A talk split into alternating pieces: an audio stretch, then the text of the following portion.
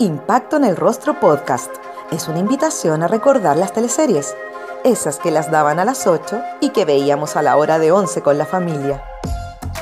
Mientras comíamos nuestro pan tostado con mantequilla, nos reíamos con el chamorro, disfrutábamos viendo Dalcahue, Humberstone o empatizábamos con Ariel Mercader. ¿También las recuerdas con cariño? Entonces acomódate y disfruta de este recorrido junto a Jorge Peña y sus invitados en Impacto en el Rostro.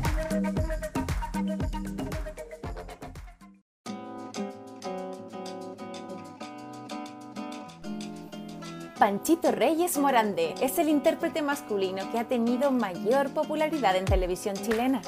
En sus 27 teleseries nos ha sacado más de un suspiro con sus personajes románticos. ¿Cómo no acordarse del correcto Martínez Chaurren, el cura Juan o el mítico Miguel Molina? No te desesperes, que de cada uno vamos a hablar con nuestro querido Francisco. Pero antes, comencemos con sus inicios en televisión en el año 89. Bueno, mi, debut en televisión realmente fue con La Sorpresa de los Andes, el, ah, el 89, fin del 88, 89. Era una miniserie. Claro, eso era una miniserie.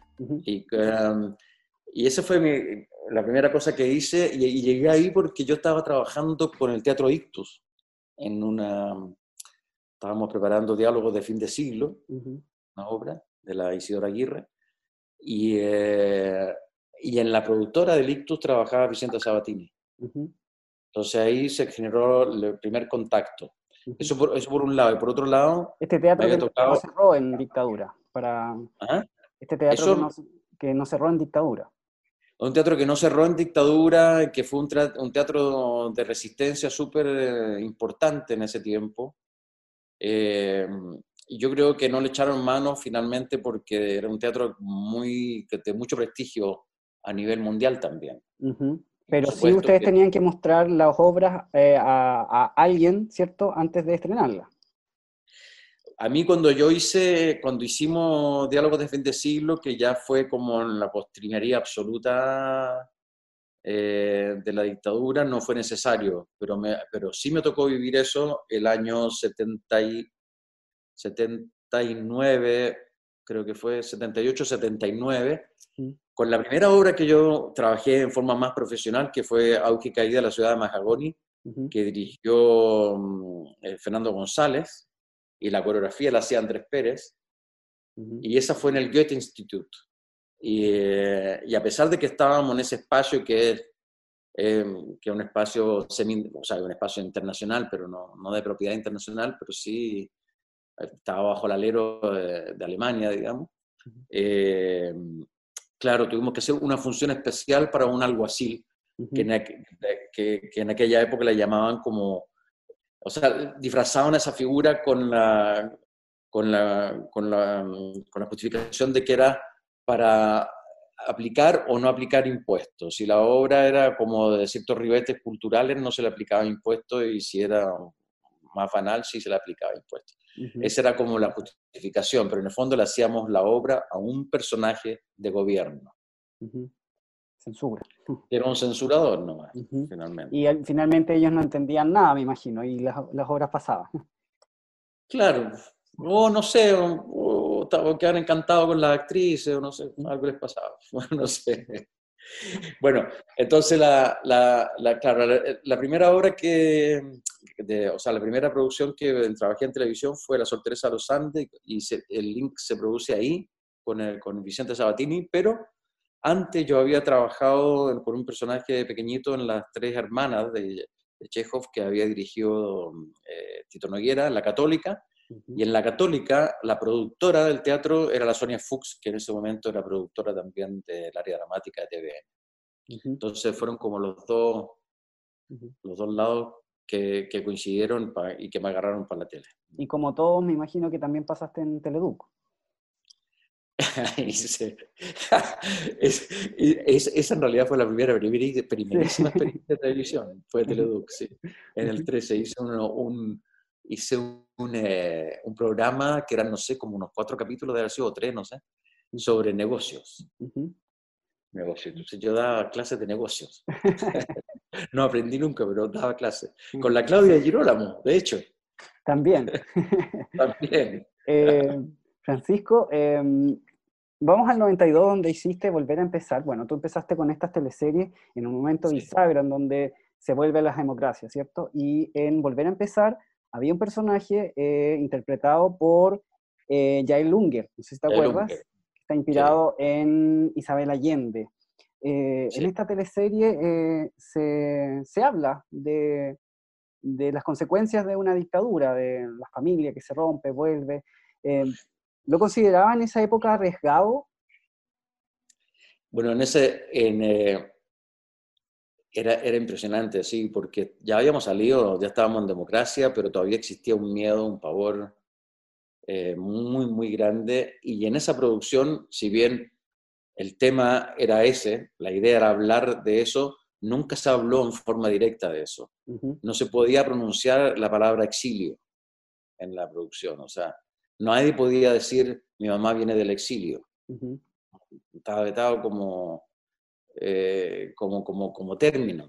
Y ya estábamos en democracia, pero no nos atrevíamos. Nada o, el canal también, eso puede haber sido una instrucción de la dirección ejecutiva del canal también. Pero se hacía alusión en el fondo. No me consta, pero, pero se hacía, claro.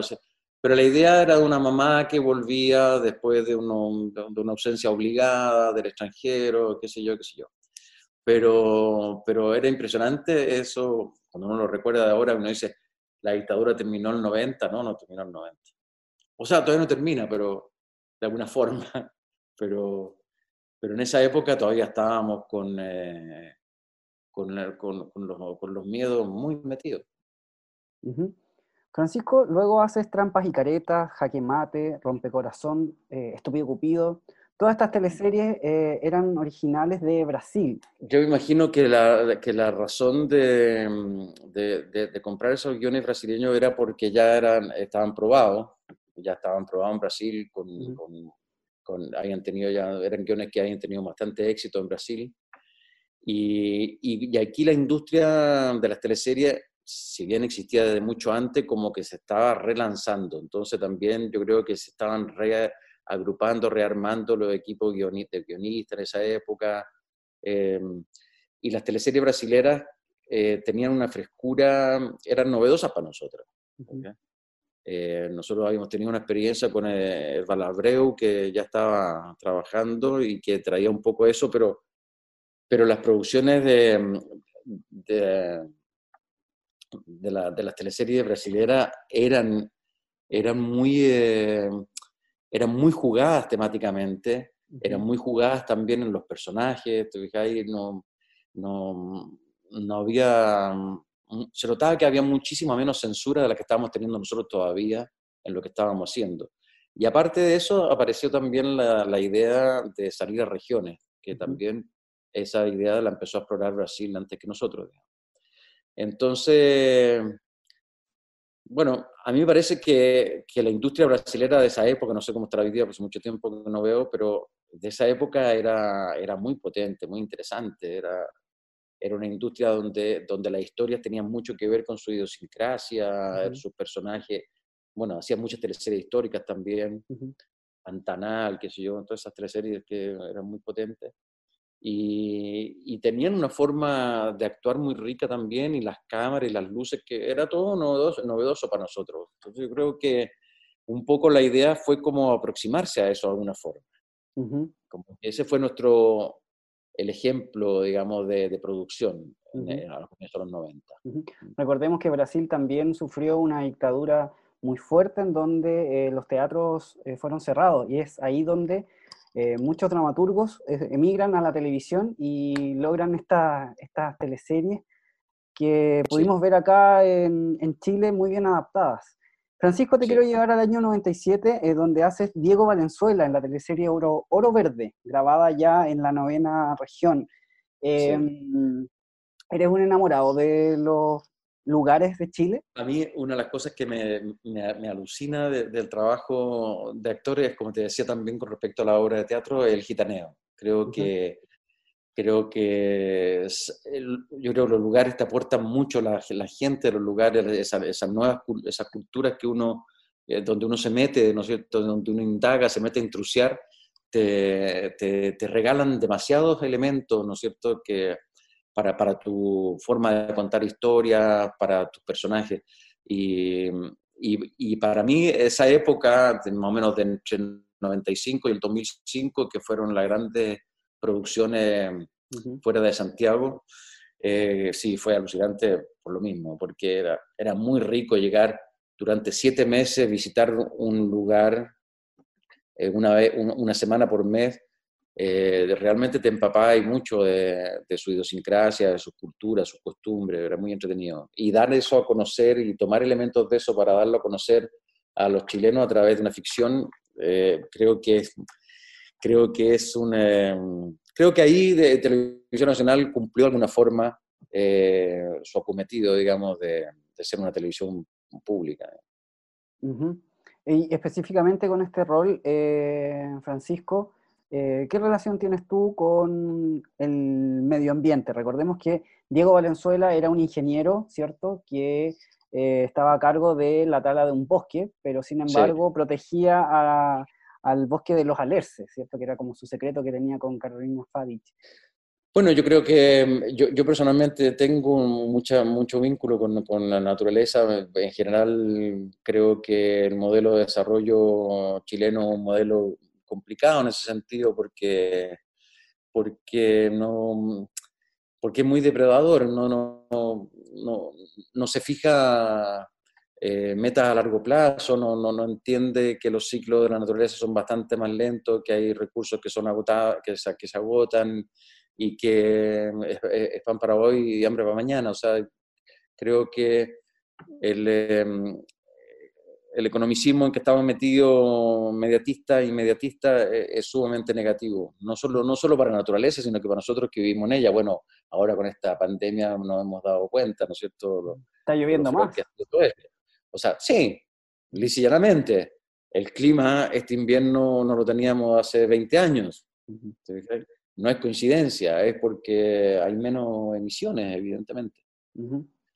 y, bueno, entonces, nada, yo en esa, en esa, teleserie me gustaba mucho que era el personaje que, era un, que tenía esa defensa del bosque nativo, si bien igual era un entreguista entregado a su trabajo forestal de esa empresa que quería, que quería cortar los robles, pero pero, pero bueno, pero ahí también se, entregaron, se entregaban ciertos mensajes, mensajes a, partir de una ficción, a partir de una historia, eh, eh, sí, de ficción, eh, se, entregaban siempre algún tipo de mensaje en, en, todo ese tipo de teleseries que hicimos entre el 95 y el 2005.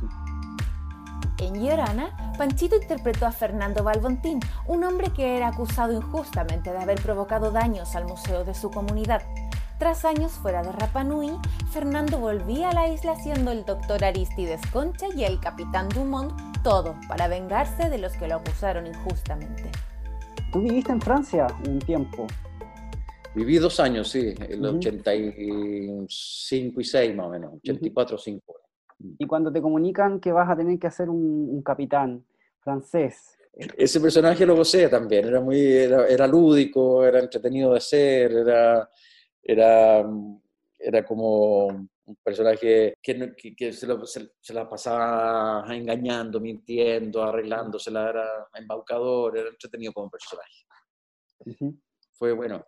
Y esa teleserie también, pues esa teleserie también fue, esa teleserie fue, bueno, irrumpir en, en Rapanui en esa época que no es la misma Rapanui de hoy. Los vuelos eran menos.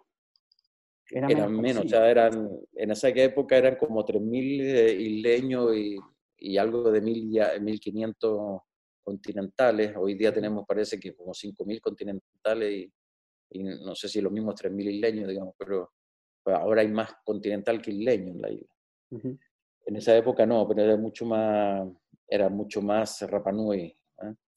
Y bueno, y todos esos proyectos eran, era muy bonitos porque los o sea, eran trabajos muy en serio. No, no habría que fuéramos a hacer una teleserie de taquitos, sino que nos preparábamos mucho, nos preparábamos mucho antes de ir a Rapanui con el idioma, tuvimos clases durante dos meses de, esa lengua, de sus bailes, de su cultura, lo mismo que pasó cuando hicimos los gitanos de Romaneo o Pampilusión.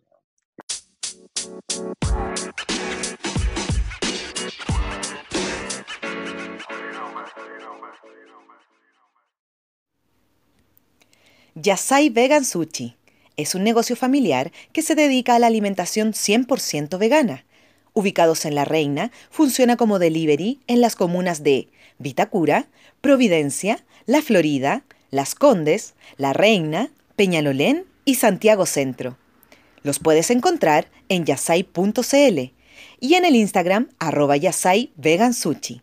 Si tienes dudas o deseas hacer algún pedido, lo puedes hacer al WhatsApp más 569 41 39 1563.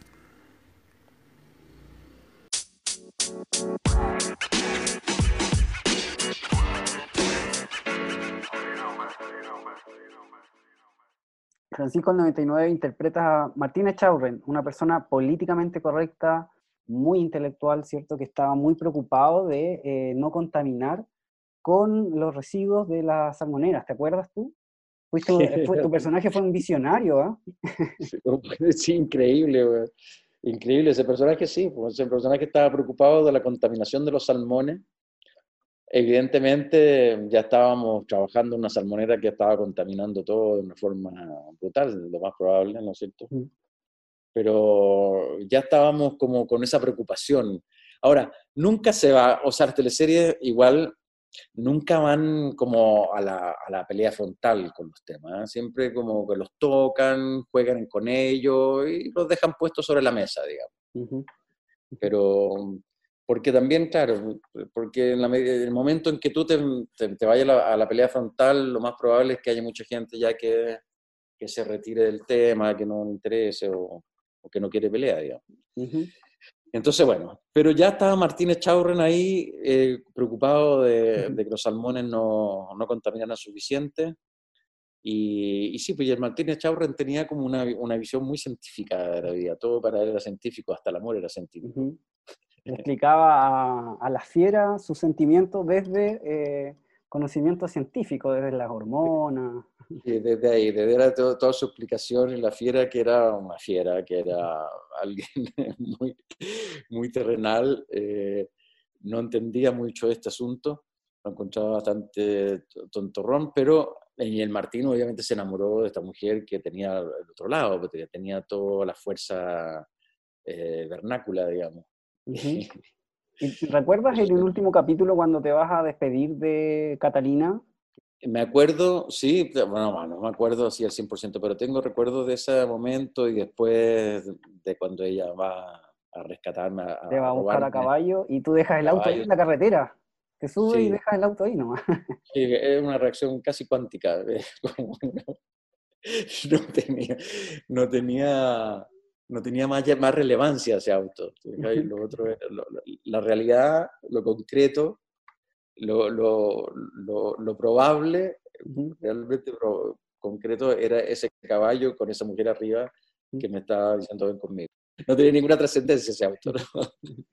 y, eh, aunque, aunque Martín hace una reacción ahí cuando, cuando, cuando ella le dice que se, que, que, que se vayan juntos, eh, Martín como que hace una mirada hacia el pasado, hacia, hacia la dirección donde venía, como que, espérate, tengo que ir hacia otro lado primero. Pero, pero no, y sigue. Pero hay una reacción ahí pequeña del Martín en que, en que dice, no, espérate.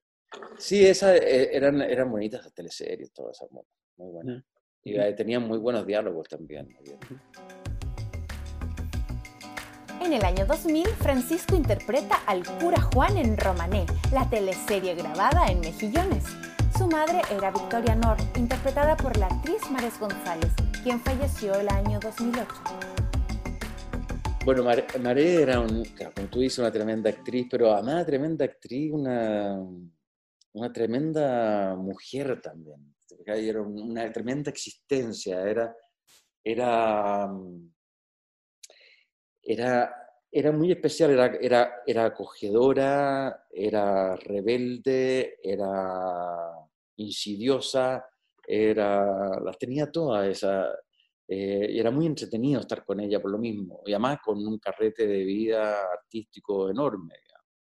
Ella mm, había sido bailarina, siempre quiso ser cantante de ópera eh, y cantaba, ¿ah? cantaba, cantaba harto. Y, bueno, fue, y, era muy buena compañera también, era muy rico para trabajar con ella. Eh, si a alguno le parecía en ti, te decía, ¿qué estás haciendo? te, inmediatamente te, te, paraba, te dejaba, ¿qué estás haciendo? ¿Qué es eso que estás haciendo? Era muy entretenido. Y era rico porque, porque era una mujer, era una actriz atenta, atenta al trabajo, atenta a, los compañeros. Entonces, así como te estoy bromeando que te, que te llamaba la atención, ¿cierto? Pero era, era, era dentro del trabajo, no era una descalificación, era como, oye, pero a ver, pero mira, pon atención a lo que estás haciendo, lo puedes hacer de otra forma. No, fue una, una, una excelente, excelente compañera muy, muy adorable, muy querible. Para el año 2001, TVN traslada su elenco hasta la ex oficina salitrera Humberston, declarada Monumento Histórico Nacional de Chile en 1970 y Patrimonio de la Humanidad el 2004. Ahí se realizan las grabaciones de Pampa Ilusión, una teleserie ambientada en los años del ocaso de la industria salitrera en Chile. En la producción, Francisco es José Miguel y Nostroza. Evidentemente nos metimos en la época del salitre, que era una época, que fue una época, ¿no es cierto?, súper importante y fuerte a nivel nacional, donde, donde estaban presentes, eh, sí, pues mucha injusticia, todo, toda la época, ¿no es cierto?, de la construcción de la izquierda chilena se hace a partir de Salitre. Ahora en la teleserie no se hablaba de eso particularmente, pero sí se reflejaban, ¿no es cierto?, los privilegios y se reflejaban las diferencias de clase y se reflejaba el capital extranjero metido en, en Chile y cómo dominaba, ¿no es cierto?, a las culturas locales y, y bueno, y sí, pues interpretar ese capataz que, que el amor hace que, que, el tipo empiece a, a, mirar las cosas desde otro ángulo, también es, también es un mensaje. Eh, que, ese, que, que ese otro personaje se haya tenido que transvestir para poder eh, entrar en, en, su familia nuevamente. Eh, ya también te mostraba, ¿no es cierto?, el, el, el, ser hombre y ser mujer. ¿Fijáis? o, tener eh, esta, esta, estas diferencias de género, cuando yo beso al personaje de, de, de, la Claudia, del estado de hombre, es, son imágenes que son potentes. También le pasa lo mismo a ella con el, con el, con el personaje Lamparo en un momento determinado, ¿no es cierto? En que, en que se... Ella se besan. claro, ellas se, besan, ellas se besan, acá ellos se besan, ellas se besan. Bueno, son todas eh, ¿cómo se puede llamar? Como así como Martínez Chaurren con respecto al, tema de, la, contaminación de los salmones. Aquí estábamos hablando, bueno, qué pasa con la, sexualidad, en fin, sin, meterse dentro del tema en sí, pero sí ya se estaba pispando en el ambiente eh, que había que hablar sobre esas cosas. Esa serie también fue una, perdona, esa también fue una serie con gran, gran, gran preparación tuvimos clases de historia de la época. Baile. Eh, y, mucho, mucho trabajo previo antes de meterse en los personajes y antes de meterse a grabar directamente. Yo la mañana entrevisté a Erto Pantoja y él recordaba que esta era una teleserie bastante dura. Ellos tenían que ir a grabar a La Calichera, en pleno desierto. Sí. Y ellos, bueno, él me decía, él me decía, imagínate, nosotros solo fuimos a grabar y terminábamos muy cansados eh, la vida de las personas que, que habitaron ahí en, en, este tiempo tiene que haber sido muy, muy, muy dura. Brutal, brutal. El frío en invierno en el, desierto era, era feroz y, tú, tú, ves las fotos, la, sí, algunos de, los, de las fotografías de la época y los tipos están con una, con una polera, una especie de cosa muy liviana, trabajando eh, ahí en, la calichera y, y, cuando había viento el polvo se le metía por, por, por todos lados, era irrespirable y tal. Y, cuando te, ponía a trabajar y a picotear, peor aún. Imagínate todo eso con la verdadera industria, con las máquinas además funcionando. Eh, no, debe haber sido un infierno realmente.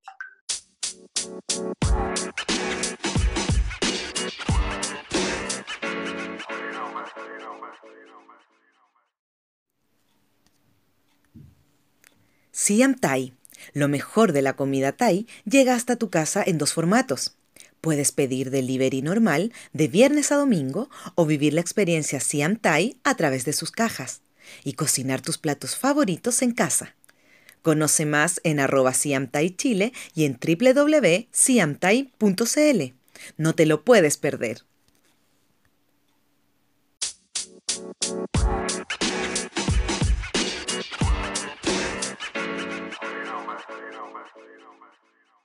Claro, nosotros estábamos contando una historia y estábamos muy protegidos ahí. También había una diferencia entre los que iban a trabajar al, caliche como Erto y los patrones como al, mundo al, cual yo pertenecía de esa teleserie. También teníamos una diferencia, un estatus... Tenía piscina. Yo, trabajé, yo trabajaba, yo trabajaba en espacios muy ricos, muy, eh, confortables, y ellos tenían que salir ahí a la calichera. Había diferencia también. Eh, Francisco, el 2002 no estuviste en el Circo Las Montini porque grabaste Subterra, ¿cierto? ¿En algún momento te ofrecieron un papel eh, para esta teleserie en el Circo Las Montini o siempre tuviste claro que ibas a, grabar Subterra? No, siempre tuvo claro. Eh, esa, fue una conversación que tuvimos estando en el norte, grabando todavía eh, Juan Pelusión. Yo me acuerdo perfecto haber conversado con Sabatín un día que ya volvimos a, volvíamos a Iquique después de la pega y que nos, nos, sentamos así muy ceremoniosamente. Yo le dije, bueno, voy a estar en el próximo proyecto porque voy a hacer esta película. Y bueno, yo buscando comprensión de parte de él, que obviamente la tuvo enseguida. Y, y nada, pues después cuando empezamos la grabación de, cuando se empezaron las grabaciones de Círculo Montini, también una enorme preparación física, ¿no es cierto?, de circense. Ahí me metí. Ahí me, yo pedí autorización para estar en esa, en esa preparación y, y fue muy rico, muy alucinante, pues hacíamos trapecio, malabarismo, de todo. ¿Tú la viste? ¿Ah? ¿Viste la teleserie? ¿La vi? ¿Después? No. ¿No? No, no porque me fui, no, porque ya me metí en la cosa subterra y no perdí el hilo, digamos. Vi algunos capítulos, sí, por supuesto, pero no, no la seguí. Y Subterra fue una película súper intensa también, pues, entonces, en que nos fuimos a vivir al sur, tuvimos como dos meses viviendo en el sur, bien instalados. Y, y, sí, pues fue una gran película, entonces con mucho trabajo, mucho estudio también de la época, con mucha, con mucha convivencia con los ex mineros de Lota para poder eh, aprender eh, lo más que se pudiera de ellos, digamos. O sea, de las calicheras al, al, a, las minas de, de, Lota.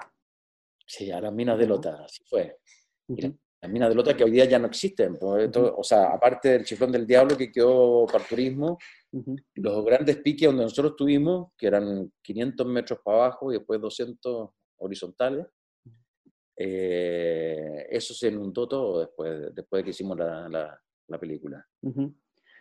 Eh, fue, eh, fue una experiencia alucinante también. fue una gran producción, fue la primera gran producción en Chile. De Marcelo Ferrari, ¿cierto? Marcelo Ferrari fue el director, sí. En Puertas Adentro, Francisco es José Cárdenas, el líder de una toma. A pesar de no haber liderado en sintonía, la producción obtiene un promedio de 30 puntos, convirtiéndose en la teleserie perdedora más vista. Evidentemente, en, eh, una toma no existe lo, lo bucólico, lo bucólico como lo conocemos al menos o como el mundo está acostumbrado a ver, no sé, paisajes bucólicos, verdes, hermosos, llenos de agua y llenos de, de, azul del cielo y del mar profundo, etcétera, no sé. Eh, o los paisajes que podía prestarnos, ¿no es cierto?, Chiloé o, o el bosque del sur, incluso la belleza del desierto. La, la, toma uno puede encontrar, porque tiene belleza también, pero es la belleza de lo precario, es la belleza de, lo, de, los hombres, las mujeres y los niños que están viviendo realidades duras. ¿Cuál es la belleza que surge ahí? Que igual la humanidad existe, que igual hay amor en medio de eso, o sea, que igual hay, em, que hay pasiones, que igual hay pensamiento, que igual hay, hay, buena, hay bondades, etcétera y tal vez mucho más que en un paisaje, ¿no es cierto?, del mundo ordenado, del mundo bucólico, por decirlo así. Mucho más porque es mucho más necesaria. Una bondad en un, en, un ambiente eh, inhóspito es, es 100 veces más fuerte que una bondad en un ambiente hóspito. Entonces, eh, qué sé yo, está la, está la relación, por ejemplo, de amor eh, entre, entre los personajes de Larcón y Sosa, pareja homosexual en ese ámbito. Que no, entonces, no, no se frivolizaba nada en ese ámbito. No, hay, no, no, no estaba la, la, frivolidad tonta y divertida fácil, sino que había una gran poesía en esa relación, había un gran un amor profundo. Muy bonito. La escena de la despedida de ellos es, es notable. Bueno, y así en general es, em, yo creo que fue una teleserie que áspera, como dices tú, no contaba con esa belleza eh, fácil, ¿no es cierto? O la belleza que no está acostumbrado. Y, y, también son temas más álgidos, digamos, que em, en ese momento estaba el conflicto de la toma ardiente. O sea, nosotros trabajamos con gente de la toma y yo tuve que convivir mucho con ellos y, y aprender mucho de, sí, de Peñarolén y aprender mucho de su, de su, de su, de su lucha y su búsqueda reivindicacional. Eh, y, compartíamos sus problemas de verdad. O sea, yo trabajaba al lado con dirigentes de, la toma que estaban en la pelea y que, y que venían a grabar con nosotros y que a veces aparecían de extra y otras veces estaban ahí para para, ¿cómo se llama?, para, ayudarnos a, a, desarrollar nuestros personajes. Eh, sí, fue una teleserie que, que, fue dura. Eh, no sé, es difícil, habría que hacer un ensayo sobre por qué, digamos, pero una cosa puede ser la estética, ¿no es cierto?, que es una estética que, que mucha gente no quiere ver. Yo no creo que, que ellos no, no, no, no, yo no creo que la gente, a ver, yo no creo que la, gente de menores recursos no quiera ver su realidad representada en la tele. Porque si la historia es buena, si la historia es potente, si, se habla de profunda humanidad, en, en, en, cualquier producción, ya sea una producción en la extrema pobreza o en la extrema riqueza, va a ser interesante ver por cualquier persona, creo yo. Eh, yo creo que sí son elementos que pueden afectar eh, de buena primera, ¿no es cierto?, una, estética determinada, pero, pero si la historia tiene carga, tiene peso, debería funcionar igual. Yo creo. Es difícil dar una razón de por qué alguna gente se retiró de la pantalla en ese momento, pero pueden ser todas estas que hemos hablado u otras más que desconocemos, no sé. En Los Pincheira, Francisco es Miguel Molina, un bandolero que vive en la clandestinidad junto a sus hermanos interpretados por Juan Falcón, Néstor Cantillana y Paz Bascuñán. Ah, esa es una de las teleseries yo creo que más ha gustado, de todas las que yo he participado por lo menos. Eh, yo creo que a la gente le gusta mucho la aventura, le gusta, eh, le, gustan los conflictos épicos, así. Eh, y también el campo y los caballos. O sea, yo creo que el, chileno está muy también eh, vinculado a ese mundo, eh, todavía incluso. ¿eh?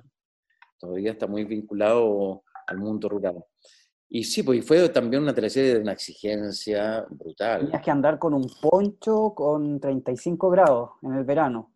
No, y en esos caballos, además, claro, y en esos caballos que, que eran caballos del ejército, caballos del ejército que evidentemente son montados por muchísima gente, eh, muchísimos jinetes inexpertos y expertos, y por tanto son caballos que están llenos de mañas, de tics y de cosas, y, son muy grandes además, porque es, por eso los contrataron, digamos, porque son caballos muy imponentes. Son razas que no son, no es la raza de caballo chileno, corralero, sino que es mucho más, es más grande, más alta. Y, entonces era muy difícil eh, trabajar con ellos. Nosotros, esos caballos trabajaron con nosotros incluso en los estudios de Chile Films. Dentro de los estudios de Chile Films estábamos con los caballos, con la vaca, y, y, en, uno, en unos por tanto, en unos espacios bastante estrechos para un animal como ese. Igual, los animales igual soportaron estar con nosotros ahí, eh, pero, pero les era tremendamente incómodo. Entonces, no, era, era difícil estar ahí. Bueno, teníamos, por tanto, tuvimos mucho tiempo antes clases de equitación, mm, muy, muchas clases de equitación, clases de salto, nos hacían ejercicios como, como cabalgar sin montura, sin rienda, con los ojos cerrados, cuando tú te fijáis, una, de salto también, una cantidad de, de trabajos para ir eh, conociendo los animales y a la vez también perdiendo el miedo, digamos, y poder hacerlo por, propiedad. En el primer capítulo de la teleserie había una trilla, ¿te acuerdas de la grabación de esa trilla? Sí, por supuesto. por supuesto, la famosa fiesta de la trilla en que, en que Pinchera, eh, en esa de haber sido que Pinchera se rapta a la, a la, a la niña, ¿no? a, la, a, la, novia del hacendado. Bueno, esa escena evidentemente la hice yo hasta el momento en que me puse al lado el caballo de ella. Ahí era la igual, después entraron los dobles porque eso era, e, eso era de alto riesgo, y había que tener ahí, sí que hay que tener eh, experiencia.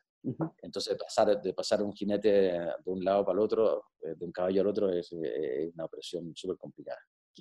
Entonces ahí corríamos nosotros, corría primero la Tamara en su caballo y yo detrás, la alcanzaba y ahí habíamos corte y hacíamos el, el, cambalache. Mm. Francisco, el otro año haces eh, Giorgio Capo en, Los Capos, esta teleserie que tuvo problemas de sintonía, ¿cierto? Eh, Tuvo 14 puntos de sintonía, nunca habían tenido una sintonía tan baja. Eh, ¿Cómo te tomas tú la sintonía en las teleseries? ¿Te importa? ¿No te importa? Quizás en esta teleserie te dolió un poco, estuvo bastante bajo. 14, 14 puntos que hoy día es una gloria. Claro. Sí, pues afecta, afecta afecta porque, mm, bueno, porque es la forma de medir la audiencia y por lo tanto es la forma también de que nosotros sabíamos que una baja audiencia eh, ponía en riesgo, ¿no es cierto?, las producciones siguientes, digamos. No en riesgo de que no se hicieran, pero sí las ponían en dificultad y por lo tanto era importante, era importante que nos fuera bien para poder seguir teniendo viva y en buena forma el área dramática. Eh, tenía ese peso, por un lado, y siempre por el otro lado también hay una cuestión de, de una egocéntrica de que uno quiere que le haya bien y que estar en, la primera línea, sin, sin, duda. Y además esta teleserie estaba interpretando por primera vez a, a, un villano, ¿cierto? Giorgio Capo, que se volvía un poco loco al final. Se volvía un poco loco el Giorgio Capo, sí, al final. Ahora, era una teleserie preciosa. La ambientación de esa teleserie, el arte de esa teleserie, bueno, de, de toda eh, eh, esa esas teleseries, como hablábamos al principio del 95 más o menos hasta el 2005, el trabajo que se hacía artístico, de arte, de, de, vestuario, de iluminación, era de, de, escenografía, de, toda la ambientación, todo eran muy, muy, muy, muy, muy potente, mucha gente muy talentosa trabajando ahí con nosotros. Y bueno, estaban los recursos para hacerlo, por lo demás. Eh, hoy día es impensado eso, pero impensable, pero bueno, y claro, bueno, nos metimos con esa historia que era una historia inspirada en el pueblito y en la historia del capitán Pastene, que es un pueblo de... y que fue una, una, una, un intento de inmigración eh, italiana que se hizo, pero que obviamente a los italianos que vinieron se los, los engañaron, los trajeron engañados de alguna forma, les, ofrecieron un paraíso que, que, que, no era tal como se lo estaban presentando. Y, bueno, y la gallada después se encontró aquí en Chile, en un lugar precioso, pero sin las condiciones que se le había ofrecido, y me empezaron a perrar. Y generaron Capitán Pastene. Y bueno, de ahí surge esta, esta teleserie, esta historia. Y bueno, y viene todo el tema de que si hablábamos italiano no hablábamos italiano, y nos pusimos a estudiar italiano, y, y fue muy, un, un italiano que que al final era difícil de entender para la gente, para los italianos y para los chilenos.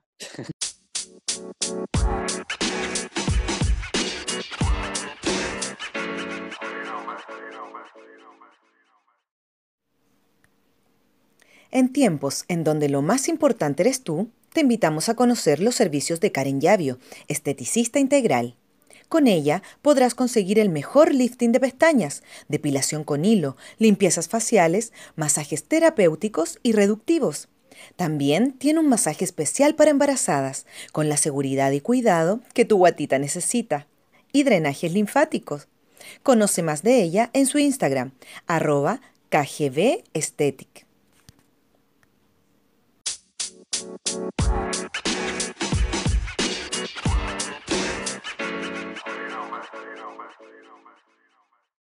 Pero fue muy bonita la teleserie esa, muy, muy, una, fue una producción muy hermosa.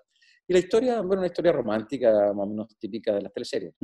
Francisco, en el año 2009 eh, pasas a las teleseries nocturnas y ingresas a Dónde está Elisa con Bruno, ¿cierto? Este personaje que eh, finalmente tenía secuestrada a Elisa.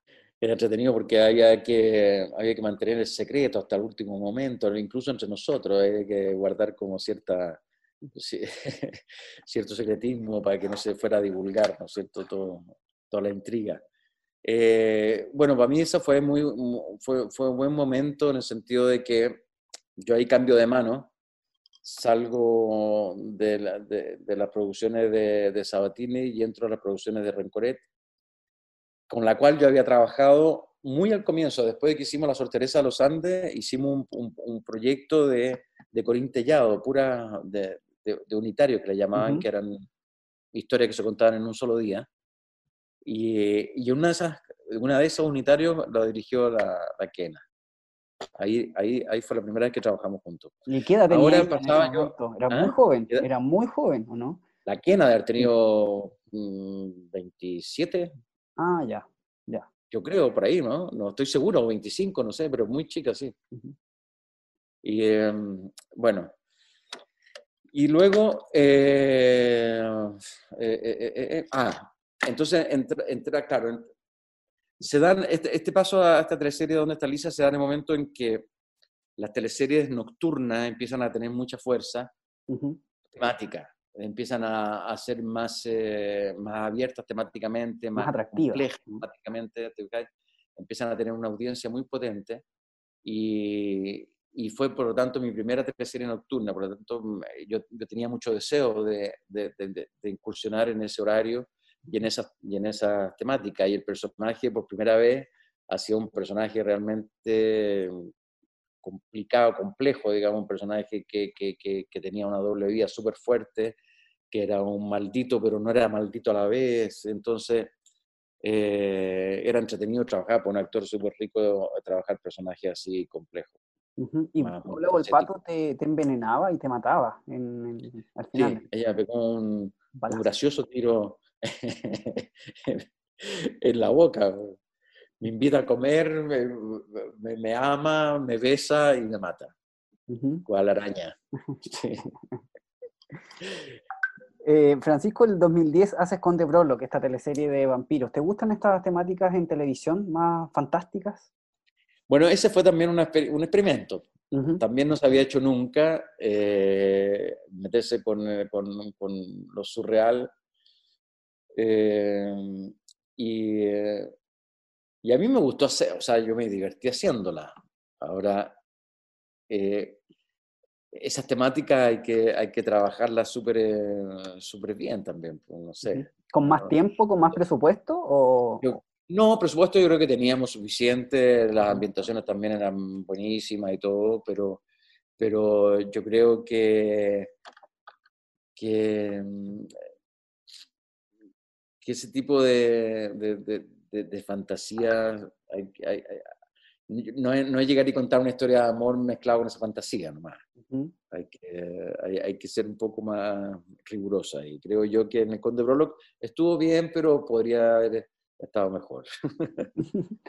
Eh, Francisco, el año 2011 eres parte de la teleserie El laberinto de Alicia, eres un policía, ¿cierto? Que andas tras la huella de un pedófilo.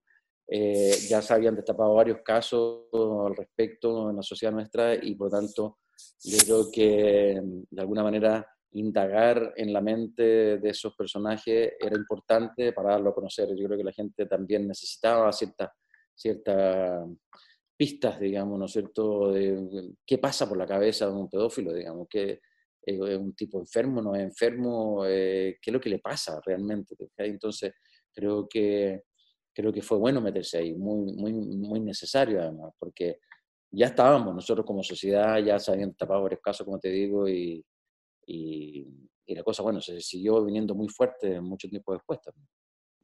Yo creo que la gente, de alguna forma, aparte de lo entretenido, ¿no es cierto?, de la ficción y qué sé yo, de la intriga, yo creo que la gente agradeció que nos metiéramos en ese tema. Una teleserie escrita por una mujer, por Nona Fernández. Sí, además, además era también importante por eso, que la Nona eh, estaba surgiendo como, como escritora y, bueno, era eh, un gran valor para nosotros. Francisco, el 2019 realizas tu última teleserie, Amar a Morir, eh, en TVN. Fue bien fuerte, de verdad. Siempre yo, o sea, yo tengo un, gran eh, aprecio por el concepto de la televisión pública. Vamos a decir que TVN hace muchos años ya que no, que no, que no, que no representaba ese concepto, o que lo representaba en forma muy, muy, muy deficiente, digamos. Y, y yo, yo no quise, o sea, yo me fui al final cuando ya no, no, no, no, no había nada más que hacer, digamos. ¿ah? Siempre con la esperanza de que en algún momento algún alma sensata dijera, no, hay que este canal eh, es importante para los chilenos, es importante que exista un medio de comunicación que no sea de privado, que sea del Estado, que sea de la sociedad eh, bueno, entonces démosle una vuelta a tuerca y, refundémoslo de alguna forma. ¿Qué es lo que va a pasar? Me imagino yo más temprano que tarde. Pero entonces no, no, no me resistí a, a, irme a otro lado porque no me sentía que estaba abandonando un buque que, que, era un buque que yo había defendido con mucha fuerza siempre a pesar de que ya no representaba, a pesar de que era evidente que había que salir de ahí, a pesar de todo eso, yo traté de resistirme hasta el último momento, bueno, y me resistí hasta el último momento. Me, me duele que lo que está pasando con Televisión Nacional, digo, absolutamente, y yo volvería feliz a Televisión Nacional eh, si volvieran a hacerse producciones, digamos. Y no estamos hablando de las producciones millonarias de aquella época, porque esa, esa, esa, esa época de la televisión abierta terminó, se acabó, ya, ya no existe los recursos para eso. Y luego, bueno, tuve la experiencia de Mega que, que, fue como volver a, Televisión Nacional de, de, hace unos años atrás, digamos, porque todo el mundo era del mundo con los, con los cuales yo había trabajado antes, desde, desde los directores hasta, hasta no sé, lo, la gente de arte, de vestuario, los utileros, tramoya, etcétera, etcétera. Entonces llegué a Mega y era como llegar a, a mi casa también, eh, laboral. Y, y, el ámbito en Mega fue, bueno, me tocó, además, en Mega me tocó el, eh, el estallido social y la pandemia. ¿ah? Dos eventos inolvidables y, muy potentes de nuestra historia. ¿Y qué pasó con las grabaciones de eh, Yo Soy Lorenzo con, la, con el estallido social? Fue un momento de súper conmoción, fue un momento muy, muy, muy también atractivo dentro, atractivo en el sentido de, de, las relaciones personales, ¿no es cierto?, de las relaciones eh, laborales, del, del, del, colectivo también, ¿ah? cómo nos enfrentamos a ese momento. Eh, eh, fueron momentos de, de, mucha conversación, de mucha reunión, de mucha reflexión. Hacíamos una especie de cabildo dentro de Mega eh, para poder eh, sintonizarnos y para, y para, dar, para dar también a conocer cada uno, porque todos estábamos también en, de alguna forma en estado de shock, porque fue un gran shock todo lo que pasó en esa época, en octubre. Y, y, y de alguna forma era necesario, no, no, o sea, Después de la, del, del, estallido del 18 mismo, mm, bueno, pasaron como tres días antes que volviéramos a grabar y cuando volvimos a grabar, evidentemente no podíamos grabar.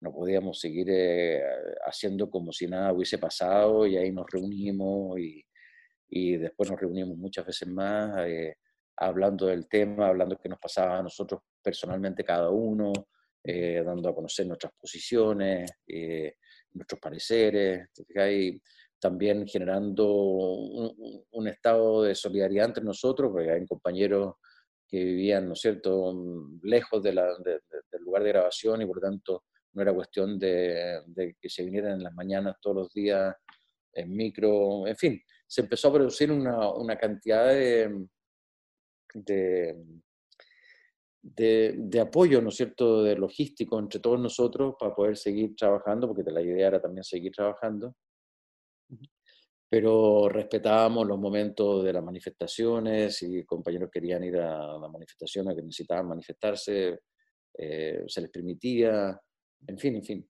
Yo creo que ahí el área dramática en Mega, y si es el área dramática, también me imagino que los ejecutivos que estaban eh, sobre el área dramática también eh, tuvieron la, la, la, inteligencia de entender que no era, que, no, que, no, que, no, que, que, nadie estaba hueveando, por decirlo así, en ese momento, que esto era en serio y que era importante que lo viviéramos. Eh, eh, seriamente, profundamente. Entonces, eh, todo, todo el mundo como que mm, nadie obligó a nadie, en el fondo realmente. La gente que no podía llegar a trabajar, no llegaba a trabajar, la gente que, que necesitaba eh, salir a manifestar, se le daba la posibilidad, eh, organizamos nuestro horario de modo de poder hacerlo. Eh, en fin, fue... Y, eso fue bien notable, fíjate, yo no me lo esperé nunca de, un canal como ese. ¿no? fue bien notable pero tenía mucho que ver ahí nuestra propia área, la Kiana Rencoret, con, con, con, su, con sus productores y bueno, con, todo el mundo del área.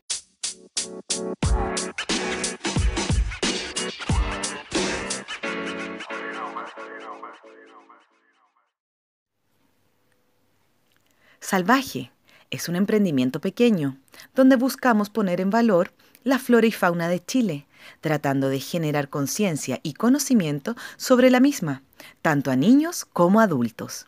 Nuestros productos son 100% chilenos, buscando materialidades y proveedores locales.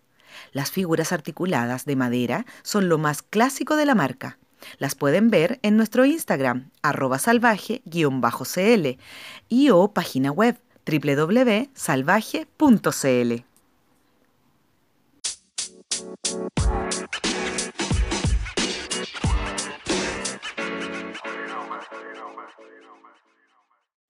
Y luego llega marzo con la pandemia. Eh, y lo mismo pasó con la pandemia, te fijáis. fue la, bueno, ya veníamos con esta experiencia de situación, de situación irregular, de situación eh, extra y, y, con un, eh, y con un fenómeno externo que nos estaba exigiendo conductas, digamos, particulares en la pandemia también, y la, discusión sobre cómo, cómo abordábamos los últimos, las últimas ocho jornadas que nos faltaban para terminar Yo soy Lorenzo, fue también muy rica.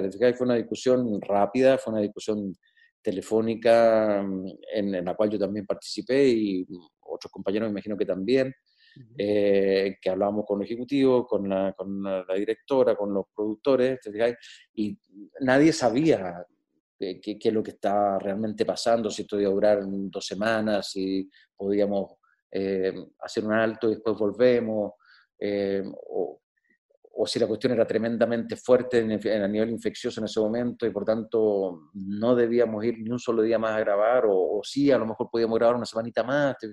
Todas esas conversaciones estuvieron presentes y finalmente la decisión que se tomó yo creo que fue acertadísima. O sea, se paró la, grabación de un día para otro, punto, y se citó a algunos, a, los personajes principales, ¿no es cierto? Un día a grabar en la mañana y ahí hicimos la despedida, con distancia y todo eso ya asumido. Y entonces se hizo la despedida y cuando contamos más o menos cómo, cómo era el final de la teleserie.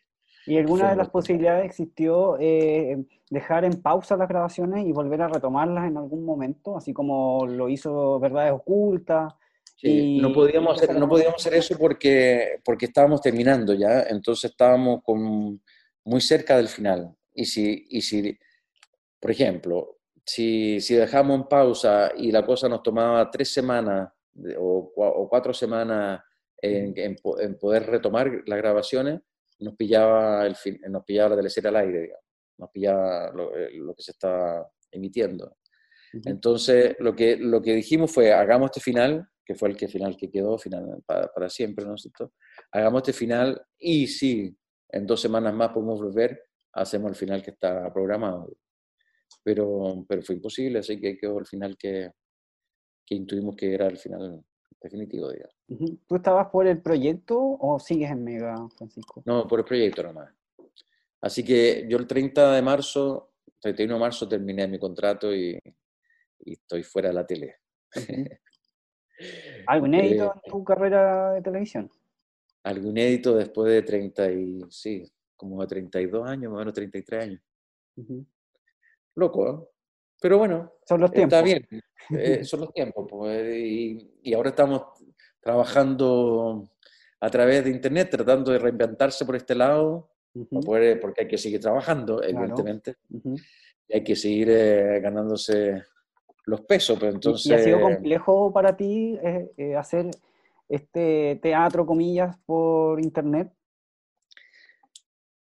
Es distinto, porque yo no lo tomo como, o sea, yo le llamo teatro teatro para poder, eh, identificar. decía al principio, para poder identificar que estamos contando una historia, que hay un actor que cuenta una historia, eso básicamente.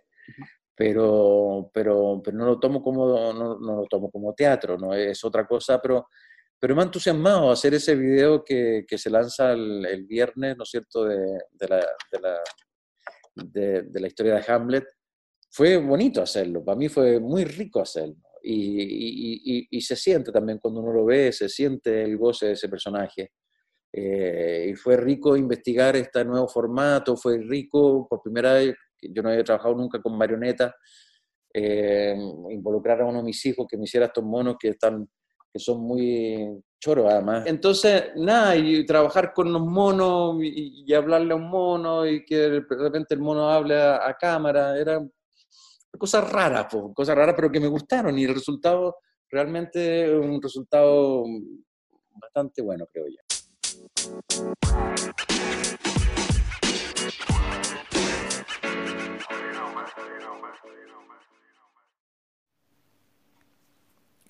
¿Deseas sentir la frescura del agua en la comodidad de tu hogar? Con agua pura, vida nueva. Lo puedes lograr. Obtén agua purificada y consigue hidratarte sin correr riesgos y con un sabor naturalmente delicioso. Para mayor información, más 569 5683 6586 o al Instagram arroba agua purificada.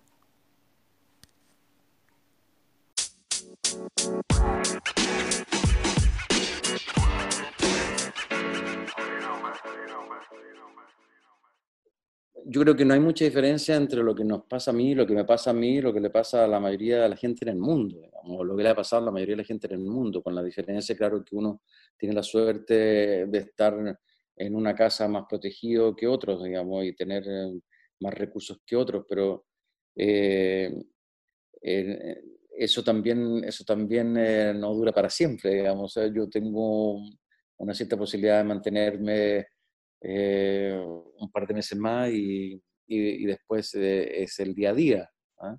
como cualquier persona. Y, y yo creo que son tiempos que nos tienen que hacer, que nos van a hacer de todas maneras, yo creo que nos van a hacer reflexionar y cambiar nuestra forma de, de pensar y de relacionarnos con los demás. De hecho, estar cuatro meses encerrado y quizás cuánto más vamos a estar eh, con la propia familia, ¿no es cierto? Eh, uno nunca comparte a este nivel de intensidad con la familia, incluso los hijos andan en, su, en su estudio, en sus propias cosas y uno en su trabajo y tiene mucho menos tiempo para estar con ellos.